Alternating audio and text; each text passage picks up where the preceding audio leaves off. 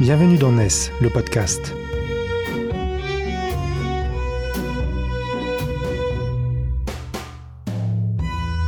NES, c'est le média des nouvelles solidarités, édité par Quorum, les experts 100% économie sociale et solidaire du groupe Vive.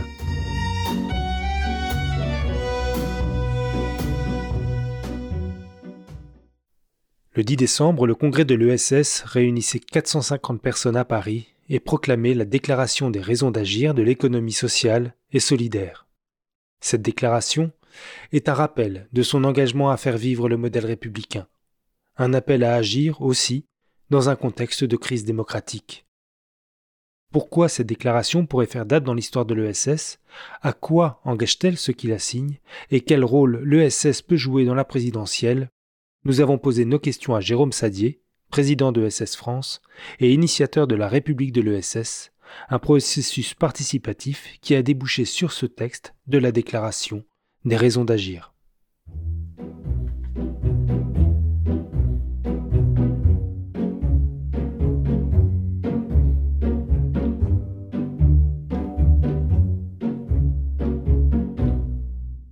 Bonjour Jérôme Sadier.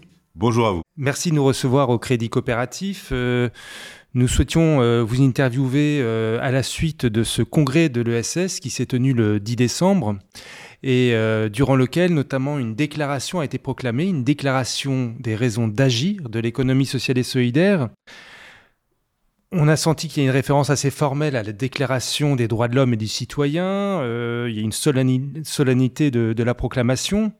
Euh, cette déclaration dit en substance qu'il y a une volonté de, de, se réancrer dans le projet républicain et de manifester ce que l'ESS apporte à ce projet républicain. Quelle est l'ambition profonde de cette déclaration des raisons d'agir? Écoutez, merci d'attirer euh, l'attention de, tous sur cette déclaration qui, euh, j'espère, fera la date dans l'histoire de l'économie sociale euh, et solidaire française et même, j'espère, un peu au-delà. En effet, parce que la raison profonde qui nous a conduit à rédiger et ensuite adopter cette déclaration, c'est de vouloir réancrer l'économie sociale et solidaire dans notre démocratie et dans les principes républicains. Trop souvent, on considère l'ESS comme une alternative euh, sympathique, certes, euh, mais un peu marginale quand même, euh, alors que depuis qu'elle existe, sous différentes formes, mais en tout cas dans ses formes modernes, depuis la fin du XIXe siècle, l'économie sociale et solidaire maintenant incarne finalement une bonne partie de la promesse républicaine, incarne une bonne partie de notre contrat social en France. Il le fait, elle le fait vivre, pardon. Et il nous a semblé que c'était pas inutile à une époque qui est un peu troublée dans notre démocratie, où les principes fondamentaux de notre République sont contestés, où des interrogations existent quant à l'avenir de notre modèle social, que ce soit sous les coups de boutoir de la mondialisation, euh, euh, la réglementation pas toujours simple de l'Union européenne, et puis les choix politiques que nous faisons, le délitement du lien social également. Il nous a semblé qu'il était important de rappeler que ce que nous faisons, malgré toute notre diversité d'activités et de structures ou d'implantations, euh, contribuait depuis très longtemps et a vocation à contribuer encore longtemps à faire vivre la République dans notre pays. Et concrètement, comment est-ce que euh, cet engagement dans le projet républicain doit se manifester? Bah, Écoutez, d'abord, l'économie sociale et solidaire, c'est une économie de l'engagement. On n'est pas passif dans l'économie sociale et solidaire. Qu'on soit euh, soi-même entrepreneur, dirigeant, qu'on soit bénévole, militant, administrateur, salarié, on a euh, toujours des raisons profondes qui nous motivent, qui sont des raisons collectives, qui dépassent en tout cas son seul intérêt individuel. Qu'on soit investi dans une coopérative, une mutuelle, une association, une fondation, une entreprise euh, euh, à statut commercial, mais qui se donne des principes d'action qui sont ceux de l'économie sociale et solidaire, on veut toujours agir pour un but qui dépasse le fait de faire du profit, qui repose également sur l'envie d'agir collectivement et qui souvent repose sur l'idée que ce que l'on va faire contribuera à l'émancipation des personnes. Et contribuer à l'émancipation collective des personnes, c'est aussi contribuer à sa propre émancipation. En, ça, il nous semble que euh, l'ESS est vraiment une économie euh, de, de, de l'engagement. Et puis, il y a les formes que ça prend. J'ai évoqué les différents statuts sous lesquels l'économie sociale et solidaire s'incarne aujourd'hui. Elles font vivre euh, une forme de citoyenneté économique qui a un grand intérêt aujourd'hui, je pense, par rapport aux enjeux que nous avons à, relever Et puis, en faisant vivre cette, citoyenneté économique, il nous semble par ailleurs que euh, ça la valorise, euh, voire même cela développe la démocratie dans notre pays. Euh, je maintiens, je veux pas être trop pessimiste, mais notre démocratie va pas très très bien et l'ESS offre des îlots assez riches de promotion de la démocratie et les gens qui s'engagent, qui agissent dans l'économie sociale et solidaire, je pense, font des bons citoyens. Et notre démocratie a besoin de bons citoyens. Et je crois qu'au-delà vraiment de nos activités, euh, l'intérêt de l'ESS, et c'est pour ça que nous l'avons relié à une ambition républicaine, est de faire vivre la démocratie. Vous évoquez cette notion de bons citoyens que, et que les personnes qui sont dans l'économie sociale et solidaire sont de bons citoyens. Euh, est-ce que ça veut dire que vous vous détachez peut-être d'une vision aussi un peu parfois trop utilitariste de l'économie sociale et solidaire comme un outil pour lutter contre les communautarismes, lutter contre le racisme et ainsi de suite? C'est ces stigmates justement du, projet républicain que l'on ressent aujourd'hui. C'est vrai qu'il y a un petit changement de perspective. Euh, considérant euh, les motivations pratiques euh, de l'économie sociale et solidaire, la plupart du temps, effectivement, il y a une dimension assez utilitariste. On veut répondre à un besoin. Je crois que néanmoins que ce qui caractérise finalement euh, l'ensemble des structures de l'économie sociale et solidaire, ce n'est pas cet utilitarisme, c'est plutôt une forme de convivialisme en fait. C'est le fait de vouloir faire les choses euh, d'une certaine façon, de le faire à plusieurs et de le faire pour les autres. Euh, et donc du coup, c'est vrai qu'on est trop souvent dans le SS assimilé à nos activités. je crois qu'il faut qu'on apprenne aujourd'hui à dire pourquoi on fait les choses comment on fait les choses autant que ce que l'on fait concrètement. Euh, ça n'enlève rien aux motivations des uns et des autres, bien évidemment, à tous ceux qui pensent qu'il faut agir pour une forme d'utilité sociale, que ça prenne une, une, forme coopérative, une forme mutualiste, etc. Mais je crois que ce qui est important dans notre société aujourd'hui, c'est de parler aussi de la façon dont nous le faisons et pourquoi nous le faisons. On manque de projets dans notre société. On voit bien que la politique a du mal à répondre à ça. On sait que les plus jeunes générations euh, euh, sont euh, aujourd'hui très méfiantes par rapport au discours politique. Peut-être parfois même les plus anciennes générations sont plus désabusées également vis-à-vis de la politique. Je crois que la politique n'a pas disparu. C'est la vie partisane, la vie politique institutionnelle telle qu'on la connaît qui est très affaiblie, mais les enjeux n'ont pas disparu et les formes politiques n'ont pas disparu. Je crois qu'il y a un basculement, notamment vers le monde de l'entrepreneuriat, de l'engagement collectif, etc et nous avons vocation à l'incarner fortement. Et dans ce temps compliqué pour notre démocratie, il faut que nous prenions toute notre responsabilité parce que c'est sur nous que non seulement reposent quelques enjeux d'avenir sur le plan économique et social, mais aussi quelques enjeux d'avenir sur le plan démocratique.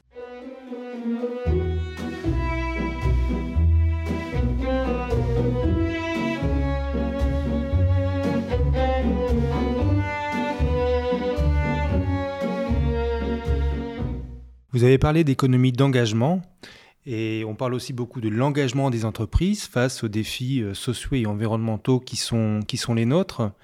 Est-ce que euh, le choix des termes d'une déclaration des raisons d'agir, c'est quoi? C'est un clin d'œil ou un pied de nez à la raison d'être que la loi Pacte a, mis en place et permet euh, aujourd'hui de se, qui se développe aujourd'hui dans ce qu'on appelle les entreprises à mission? Oh, c'est plus un, gros clin d'œil qu'un pied de. Nous, restons polis, donc le pied de ne serait pas trop. Mais évidemment que par rapport à, tout ce monde de, l'entreprise conventionnelle qui adopte des raisons d'être, et, d'ailleurs tant mieux, on n'a aucune raison de stigmatiser ce mouvement-là. Je pense qu'au contraire, ça va évidemment dans le bon sens si ça se traduit dans, les faits. Nous, nos raisons d'agir, euh, elles sont plus concrètes la plupart du temps parce qu'elles sont au fondement même de nos entreprises et organisations dès le départ. C'est pas se poser la question maintenant de savoir au nom de quoi euh, nous faisons les choses. Nous savons. Par contre, nous avons besoin de les réaffirmer et de le faire savoir. Et puis, nos raisons d'agir, euh, et c'est pour ça que la question de l'agir est plus importante que la question de l'être, à vrai dire, à ce moment-là, c'est que c'est totalement connecté à la façon dont nous le faisons, ce que je disais précédemment. C'est pour ça que nous avons des formes d'organisation qui sont particulières, et qu'il s'agit de les faire reconnaître, parfois de les renouveler, euh, etc., bien sûr, mais euh, nos raisons d'agir, c'est mélanger à la fois l'intention, la raison pour laquelle nous le faisons, et la façon dont nous le faisons. Alors voilà, c'est un clin d'œil, mais pas du tout un pied de nez. Euh, lors du congrès, cette déclaration des raisons d'agir a été proclamée. Il n'y a pas eu donc de, vote ou, de référendum. Pour autant, elle a été adoptée au sein de SS France par son conseil d'administration. À quoi les personnes ou les réseaux, les structures de SS France qui ont, qui, qui ont adopté cette déclaration s'engagent-ils? Alors, on, a essayé de faire un processus participatif d'abord. Hein. C'est certes la déclaration a été adoptée à l'unanimité par le conseil d'administration de SS France. Euh, on y a beaucoup travaillé, mais euh, on a aussi eu une phase antérieure qui a été la phase de contribution et nous avons reçu 300 contributions individuelles, une cinquantaine de contributions collectives qui venaient d'organisations de l'ESS, mais pas que, des partis politiques euh, également, d'autres types de collectifs. donc on a fait en sorte euh, de tirer la substantifique moelle de ce qui pouvait paraître commun sans être euh, banal ni mou dans cette déclaration politique, cette déclaration d'engagement. À quoi ça engage? À vrai dire, à rien d'obligatoire. Évidemment que c'est pas un label. Euh, on va pas euh, donner un label aux entreprises de l'ESS qui auront euh, fait leur cette déclaration d'engagement. Ce que nous avons prévu, d'abord, c'est de la promouvoir activement. Donc, chacun des membres de l'ESS France va le faire auprès de, de ses membres. et puis, d'autre part, on va le faire aussi un peu publiquement pendant le courant de l'année 2022. Et puis, je note également que, nous avons fait en sorte que dans cette déclaration, il y a un paragraphe qui soit isolable euh, et que nous proposons à ceux qui le souhaitent euh, d'inscrire dans leur statut, dans leur préambule, dans leur charte de fonctionnement ou je ne sais quoi, qui serait un paragraphe commun aux entreprises de l'ESS s'ils le souhaitent, de la même façon que d'autres ont mis des raisons d'être dans leur statut. Nous, nous proposons ces raisons d'agir sous forme de petits paragraphes synthétiques à mettre dans les textes voilà, de fondateurs ou de fonctionnement des organisations de l'ESS. Qu'est-ce qu'il dit, ce, passage? Écoutez, il résume le fait que nous prétendons, au nom d'une longue histoire et de principes de fonctionnement qui, euh, qui nous sont chers et qui sont par ailleurs modernes, euh, nous prétendons résoudre euh, un certain nombre de problèmes aujourd'hui contemporains quant à l'évolution du monde, que ce soit sur le rapport collectif, à la démocratie, à la lutte contre l'individualisme forcené et au profit, mais aussi les répondre aux enjeux de la transition écologique principalement en s'appuyant appuyant sur une connexion avec les enjeux sociaux de notre pays, sur la façon dont ça vit dans les territoires, tout en promouvant, et j'en finis par là, une dimension aussi universaliste de ce que nous faisons. certes, nous sommes français et nous agissons dans un cadre particulier, mais nous sommes ancrés dans le monde et pas du tout, en fait, repliés sur nos petites actions dans nos territoires. Au-delà de ce passage, qui effectivement est très fédérateur et je pense n'a pas fait euh, nécessairement beaucoup de débats, est-ce que dans la production de, ce, de cette déclaration, on sait que l'économie est faite aussi d'une diversité grande de, structures. Il y a eu des débats, des discussions, des moments difficiles. Non, je crois pas qu'il y ait eu beaucoup de moments difficiles, à vrai dire. Euh, il peut y avoir encore aujourd'hui des, subtilités dans nos échanges euh, qui échapperaient peut-être au commun des mortels, mais euh, le fait est, par exemple, de, de, savoir quelle est la portée de la non-lucrativité, par exemple, est un sujet, parce que le terme lucratif est un terme qui est mal compris par le grand public.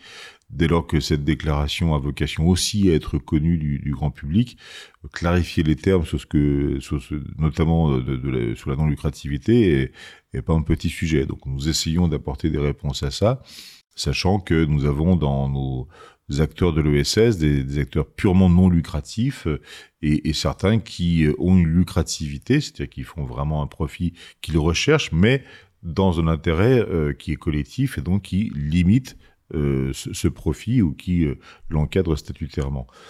On a eu aussi des débats sur la dimension collective de l'entrepreneuriat. Il est vrai que nos formes classiques de l'économie sociale et solidaire, c'est qu'on connaît tous, les coopératives, les mutuelles, notamment les associations, sont des formes qui, par définition, sont des formes collectives. Il existe aujourd'hui de plus en plus euh, un mouvement d'entrepreneurs sociaux qui crée plutôt des sociétés commerciales, euh, voire même unipersonnelles, euh, qui prétendent agir au nom d'une utilité sociale, d'une utilité sociale, avec des principes de fonctionnement qui sont parfaitement, euh, comment dire, cohérents avec l'économie sociale et solidaire, qui sont ceux de la, loi de 2014 par ailleurs. mais pour autant, ce n'est pas de l'entrepreneuriat collectif. Donc, nous avons eu ce type de débat.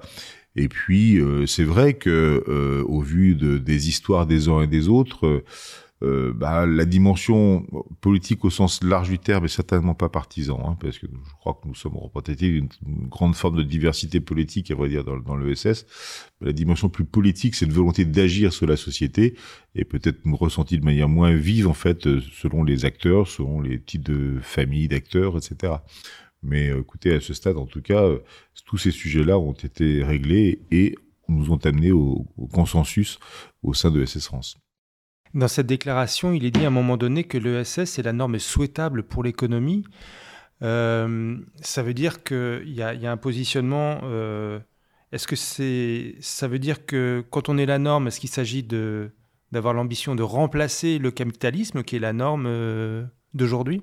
Écoutez, il y a un côté un peu, un peu, un peu prétentieux sans doute dans la, dans la formulation, mais en même temps, quelle est la formule la plus cohérente avec ce que nous disons par ailleurs de nous-mêmes si nous n'avons pas l'ambition d'être ou au minimum d'influencer la norme de l'économie? Euh, on peut s'auto-satisfaire autant qu'il le faudrait pendant des dizaines d'années encore de ce que nous faisons, mais euh, dans un monde qui évolue euh, assez vite, qui par ailleurs évolue pour partie de notre sens, mais pour partie seulement, parce qu'il y a aussi des tendances qui sont à l'opposé de ce que nous sommes. ne pas prendre le pari que ce que nous faisons, la façon dont nous le faisons, euh, les principes qui, nous animent, le type de performance que nous recherchons, les gouvernances que nous mettons en place, n'auraient pas vocation à, à, inspirer le reste de l'économie, passer à côté de ça serait, je pense, assez irresponsable ou un minimum incohérent. Donc moi, ce que j'ai proposé euh, depuis que je suis président de SS France, c'est que nous soyons à la hauteur de cette responsabilité. La prise de conscience n'est pas si simple parce que euh, en être conscient au niveau de son organisation ou de son réseau, euh, c'est une chose, mais commencer à le penser de manière un peu plus large et se dire que nous devrions être en capacité de produire notre propre norme à partir de, de nos statuts, de nos règles de fonctionnement, etc., n'est évidemment pas si simple. Sauf que, parallèlement à ça, le monde de l'entreprise évolue. Euh, les entreprises conventionnelles, en tout cas pour certaines d'entre elles, s'interrogent sur leurs propres responsabilités. Euh, sociale, environnementale et même territoriale aujourd'hui. Elles s'interrogent sur leur gouvernance. On a vu hein, qu'il y a des débats euh, et, parfois aussi des, échecs quant, à la mise en œuvre, mais sur des gouvernances plus élargies aux parties prenantes et on dépasse le cas du simple dialogue social. On voit aussi que certaines entreprises s'interrogent sur leur attractivité et la façon dont les entreprises doivent fonctionner et la façon dont aujourd'hui nous réagissons euh, depuis un an et quelques dans l'urgence à la mise en place du télétravail pour des raisons sanitaires certes, mais au-delà de ça, il y a des évolutions profondes du monde du travail qui vont bousculer nos entreprises. Eh ben, sur tous ces sujets-là, le monde d'entrepreneuriat dans son ensemble va bouger en fait. Euh, Qu'est-ce qu'on veut proposer aux générations qui viennent en fait en termes de rapport au travail, à l'entreprise, à l'entrepreneuriat? On veut leur proposer euh, l'entreprise conventionnelle telle qu'elle existe aujourd'hui? Certainement pas. Et euh, on voit bien que le monde patronal euh, s'interroge beaucoup là-dessus. Nous-mêmes, est-ce qu'on n'a rien d'autre à dire? Est-ce qu'on pense que spontanément, ces générations-là vont se tourner vers nous? Certainement pas non plus. Donc on a intérêt à sortir les principes euh, forts de, notre, de nos organisations, sur, enfin, qui vont répondre à la recherche de sens. En tout cas, je peux on peut essayer de l'imaginer, que nos formes de gouvernance qui ne sont pas parfaites, mais qui sont quand même avec, un temps d'avance sur d'autres types de gouvernance, euh, peuvent tout à fait aussi proposer un cadre d'action. Euh, les formes d'intrapreneuriat aussi que nous encourageons euh, parfois. Tout ceci, en fait, peut nous permettre demain de promouvoir une autre forme de régulation de l'économie. Parce qu'après, j'en finirai par là, les, les, enjeux auxquels on doit aujourd'hui s'attaquer de manière collective, pas que dans l'ESS, si on parle de transition écologique, de promotion du modèle social, de réindustrialisation de la France pour certains aspects, etc., vont appeler une mobilisation de force humaine d'abord, d'intelligence, mais aussi de moyens financiers, technologiques considérables. Qui va les mettre en œuvre concrètement? L'État, on l'espère, c'est l'un des enjeux d'ailleurs de l'élection présidentielle, mais sans doute pas que l'État. Les acteurs économiques eux-mêmes, dans quel cadre? Le laisser faire total? Certainement pas. L'État va sauter dicter des règles, j'espère pas toutes mais nous-mêmes, nous édictons nos propres règles en fait. Si nous avons construit ce que nous avons construit dans l'économie sociale et solidaire, c'est aussi parce que nous avons une capacité à, nous auto-réguler.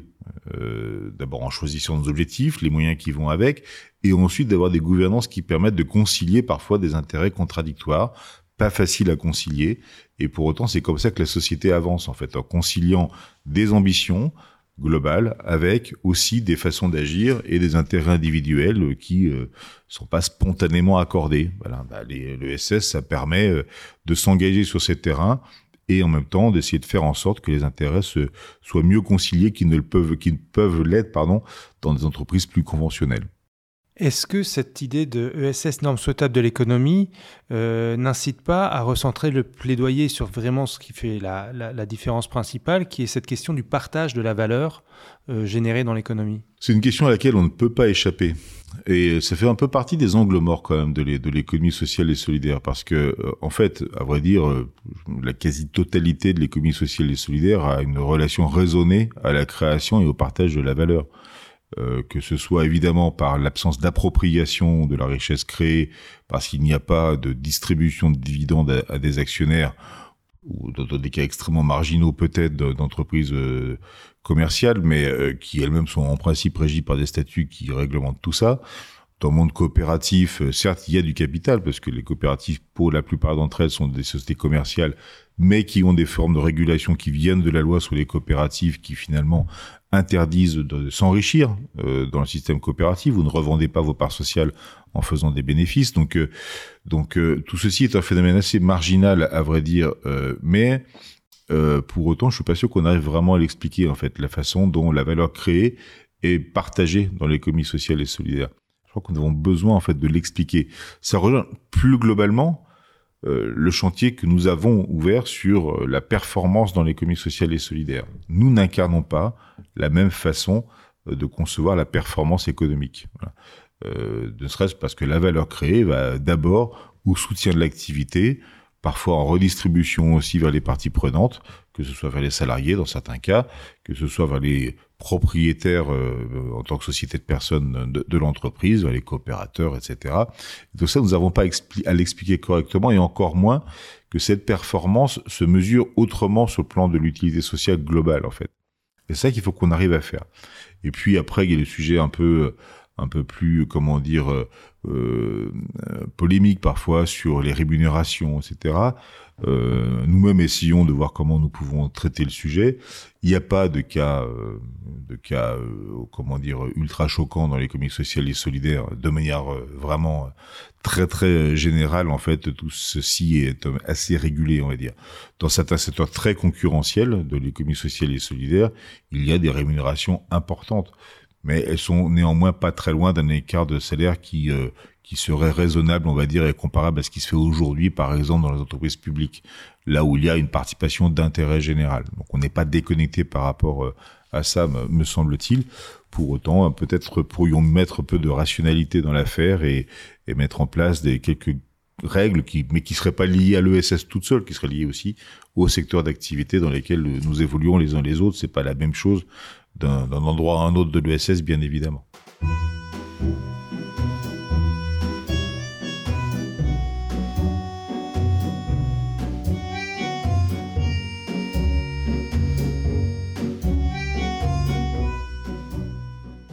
Voilà donc quelques chantiers pour l'ESS euh, dans, dans, les temps à venir. Euh, dans le cadre de ce hors-série que NES produit autour de ce congrès euh, de l'économie sociale et solidaire et dont le podcast que, vous écoutez euh, fait partie, on a créé une frise chronologique, une infographie qui raconte un peu les dates clés des dix dernières années entre les États généraux de 2011 jusqu'au congrès de l'ESS. Selon vous, est-ce que l'ESS est plus forte en 2021 qu'en 2011 Plus forte, je ne sais pas si elle l'est, en tout cas au plan économique. Euh, Et ça voudrait dire quoi d'ailleurs, une, ESS plus forte au niveau économique? Ben, euh, C'est une excellente question. L'ESS n'a pas progressé en termes de pourcentage de PIB, ni même à vrai dire en termes d'emploi. Bon, le PIB, j'ai toujours euh, quelques réticences à l'évoquer parce que je pense pas que le PIB soit une bonne façon de mesurer l'ESS dans notre pays, enfin ou l'ESS tout court d'ailleurs. Mais euh, je pense pas qu'elle ait progressé beaucoup sur le plan économique parce qu'elle n'a pas aujourd'hui euh, pris euh, des parts de marché nouvelles dans les secteurs d'activité où elle est et elle n'a pas ou pas encore euh, commencé à s'adresser à des nouveaux secteurs d'activité qui aujourd'hui mériteraient en fait d'être pris en charge aussi par l'économie sociale et solidaire. Donc je pense que parmi les enjeux que nous avons devant nous, euh, au-delà des, dix ans de bilan que vous, que vous faites, euh, il y a le fait d'identifier des filières d'activité sur, sur, lesquelles, dans lesquelles, pardon, les acteurs de l'ESS, d'ailleurs pas individuellement, mais je pense collectivement, auraient intérêt à passer à la vitesse supérieure. Euh, parfois, ils y sont déjà présents, hein, c'est le cas dans le monde de la solidarité, je pense de la petite enfance, du vieillissement, mais chacun un peu de son côté et pas forcément de manière articulée ou avec des ambitions un peu globalisantes, euh, mais aussi dans des, secteurs euh, qui ne sont pas nouveaux pour l'ESS non plus, mais sur l'alimentation durable, par exemple, je pense que c'est aux acteurs de l'ESS d'essayer d'incarner cette, cette filière-là. Mais il y, en a d'autres, je ne vais pas les énumérer, mais sous les mobilités également. Enfin bref, pense qu'il y y, y a beaucoup d'enjeux. Ça suppose des investissements, au passage, euh, et notamment technologiques, parce que dans une économie qui est aussi l'économie de plateforme aujourd'hui, si nous voulons faire en sorte que l'ESS existe, qu'elle résiste à l'ubérisation, ça supposera aussi des investissements technologiques. On a souvent euh, la, la, matière humaine, on a des sociétés de personnes qui ont parfois quelques centaines de milliers, voire même des millions euh, d'adhérents qui sont prêts à recevoir un service, à faire confiance à leur interlocuteur mutualiste, coopératif, associatif. Mais par contre, il faut qu'on soit au niveau sur la technologie derrière. Donc si je reviens sur les dix ans passés, euh, ce que l'OSS a montré quand même, c'est euh, sa résilience. Alors ce terme est mis à toutes les sauces, donc euh, c'est parfois gênant d'ailleurs, mais, mais là encore dans la crise, qui pour le coup qui est une vraie crise économique qui a touché l'ESS. Autant la crise financière de la fin des années 2000 elle n'avait pas vraiment touché l'ESS, par définition, parce que son mode de financement ne dépend pas, des marchés financiers. Là, c'est une vraie crise économique qui touche tout le monde, toutes les activités, etc. Eh ben, l'ESS a perdu moins d'emplois et elle a redémarré plus vite. Euh, alors évidemment, dans certains secteurs d'activité, c'est plus compliqué que pour d'autres, euh, c'est moins qu'on puisse dire. Mais globalement, l'ESS résiste toujours mieux que l'économie conventionnelle, et c'est certainement pas dû à ses subventions. Euh, pour le coup, c'est dû à une capacité d'arbitrage différent euh, dans les priorités des entreprises et des, de, des organisations pardon, de, de l'ESS. Donc en 10 ans, voilà, on a eu un ministère, on a eu une loi, euh, on a eu des éléments importants pour structurer l'écosystème ou les écosystèmes d'ailleurs de, l'ESS. On a là maintenant une relance des, des pôles territoriaux de coopération économique pour prendre que cet exemple-là.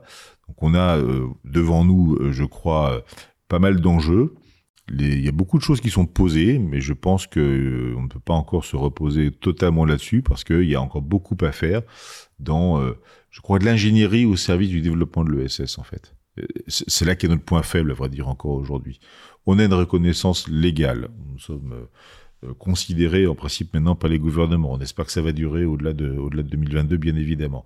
Mais on a encore besoin aujourd'hui euh, pas que d'argent, parce que l'argent, il y en a quand même, à vrai dire, euh, aujourd'hui pas mal, mais de mieux nous organiser en tant qu'acteurs de l'ESS. Avoir une vraie capacité prospective. Faire de la prospective ensemble, euh, plutôt de faire chacun dans son coin. Organiser des écosystèmes territoriaux où nous coopérons, où nous mobilisons des moyens en commun pour répondre à des besoins de territoire, mais aussi plus globalement à des besoins de la société, en fait, pour offrir des réponses nouvelles, les articuler avec nos vraies ressources humaines, financières, intellectuelles. Euh, donc nous avons besoin de, reconstituer des, ou de constituer d'ailleurs plus exactement des écosystèmes qui sont en capacité de soutenir le développement de l'économie sociale. C'est aujourd'hui trop peu le cas, soit parce que nous n'y mettons pas tout à fait les moyens collectivement, alors que nous pourrions parfois le faire, soit parce que nous ne sommes pas, à contrario du reste de l'économie conventionnelle, soutenus par euh, des organisations patronales puissantes, euh, des chambres consulaires qui mettent des moyens à disposition, des agences de développement économique qui sont spécialisées, etc. Et nous n'avons pas le crédit impôt recherche qui nous appuierait également sur nos innovations. Et donc, nous avons besoin de tout cet écosystème-là. Il y a encore beaucoup de travail devant nous pour y arriver.